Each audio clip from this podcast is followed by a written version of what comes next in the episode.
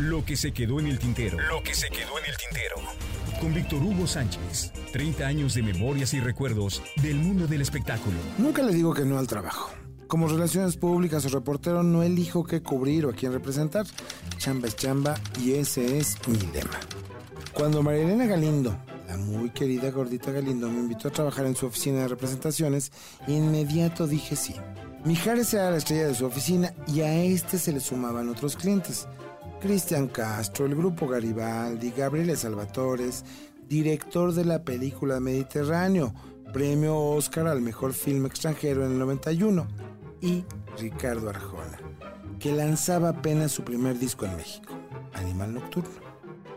Como jefe de prensa, antes nos llamaban así a los RPs, mi deber era promoverlos, conseguirle entrevistas, publicaciones en medios. Y Arjona era un artista fácil de promover porque tenía dos temas en la radio, mujeres y primera vez. Alto, alto, alto, altísimo, hasta cierto punto desenfadado.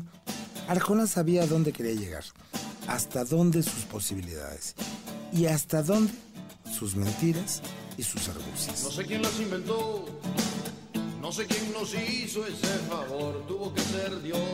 Me habría bastado dos, tres conversaciones con él para saber qué era. Perdón, tengo que decirlo, un trepador. Pero era chamba y ni modo. Yo promovería su éxito en la radio, su éxito como vendedor de discos, su éxito como artista, pues. En una junta de trabajo me habló cosas terribles del productor Luis de Llano, a quien le tengo un enorme cariño, siempre diciéndome, esta información es para tu consumo, o algo parecido. Sé que a Raúl Velasco, gurú y semidios de la televisión del siglo pasado, le gusta el tema de la meditación, los lamas y todo eso. No me cae nada bien. Y no creo en esas cosas, pero ¿qué crees? Me puse a estudiar algo de eso y acabo de convencerlo de que me invite a su casa. Me haré su amigo, y recalcó la palabra amigo, para que me ayude. Blop. Si ya me caía mal, terminó por caerme en los huevos. Como RP no es ni será nunca mi papel ser amigo de los artistas, ni aconsejarles ni decirles. Y así que durante sus charlas me mantuve callado con él y con mis amigos y solo escuchaba bla bla bla bla. bla. En aquel entonces, principios de los noventas, solo había tres revistas importantes, un programa de radio de farándula y los diarios de circulación nacional y yo trabajaba en el más importante, El Heraldo de México, donde cada lunes escribía la columna Discomanía. Los primeros lugares en las listas de popularidad, recomendaciones de los discos que me gustaban, y luego trabajar dos o tres meses con Arjona, de enviar boletines, de invitar a la prensa a que vieran su irrefutable éxito en todos lados, incluso en la noche triunfal en la que casi, casi hizo que el teatro de la ciudad se cayera en aplausos, el guatemalteco me mandó llamar.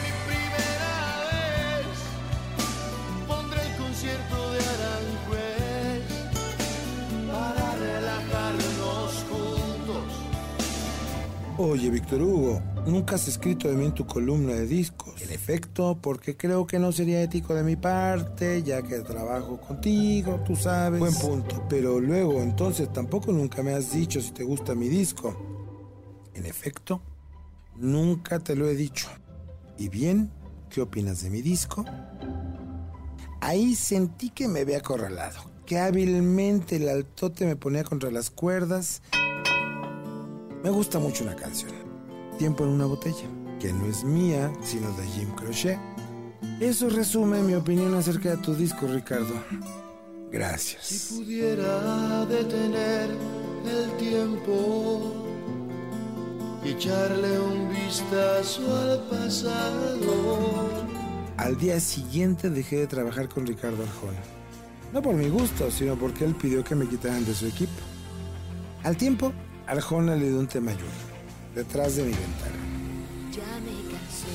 Que la veracruzana se encargó de promover y promover y promover hasta que en una noche, en un concierto de Benny Barra Jr., a que también le manejé la prensa, la representante de Arjona le dijo a la representante de Yuri, dice Ricardo que le digan a la güera que ya deje de usar su nombre que lo están quemando, que su carrera va hacia arriba y que la de Yuri va en picada.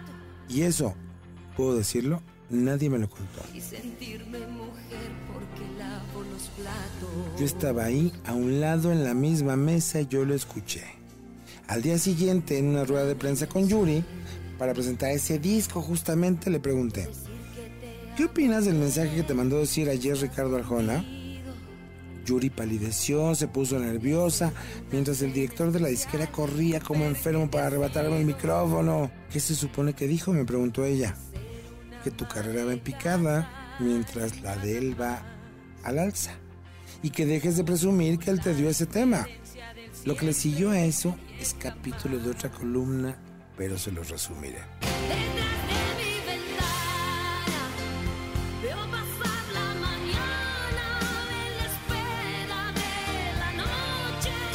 Arjona y Yuri me desprestigiaron en Siempre en Domingo, hablando pestes de mí, de mi poco profesionalismo en cadena nacional. Y yo, tan joven e inexperto, ni cuenta me di que antes de acabarme, me engrandecieron. A la fecha, una vez que Yuri se hizo cristiana, pudimos conversar del tema y con aquel jamás he vuelto a usar palabra. Lo que se quedó en el tintero. Lo que se quedó en el tintero. Con Víctor Hugo Sánchez. 30 años de memorias y recuerdos del mundo del espectáculo.